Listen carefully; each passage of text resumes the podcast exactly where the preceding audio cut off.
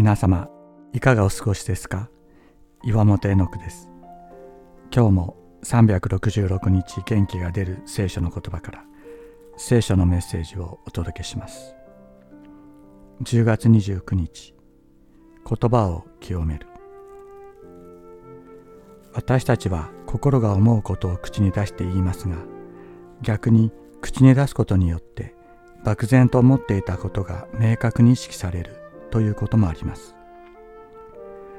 言葉は単に思考を表現するためのものではなく思考そのものを形成する働きがあるのです。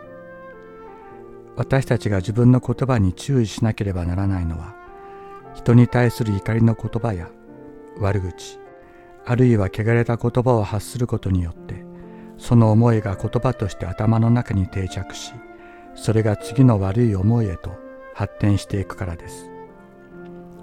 それが人を汚し自分を汚します。言葉を制することは難しいです。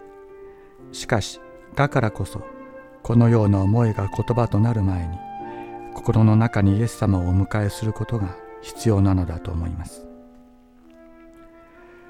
人には見えない私たちの心を収めて悪に傾かないように導いてくださるイエス様の臨在は私たちの言葉を清める力があります。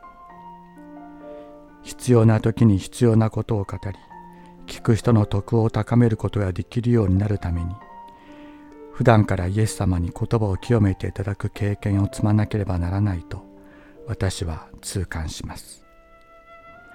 主よ私の口に見張りを置き私の唇の戸を守ってください。詩編141編。3節。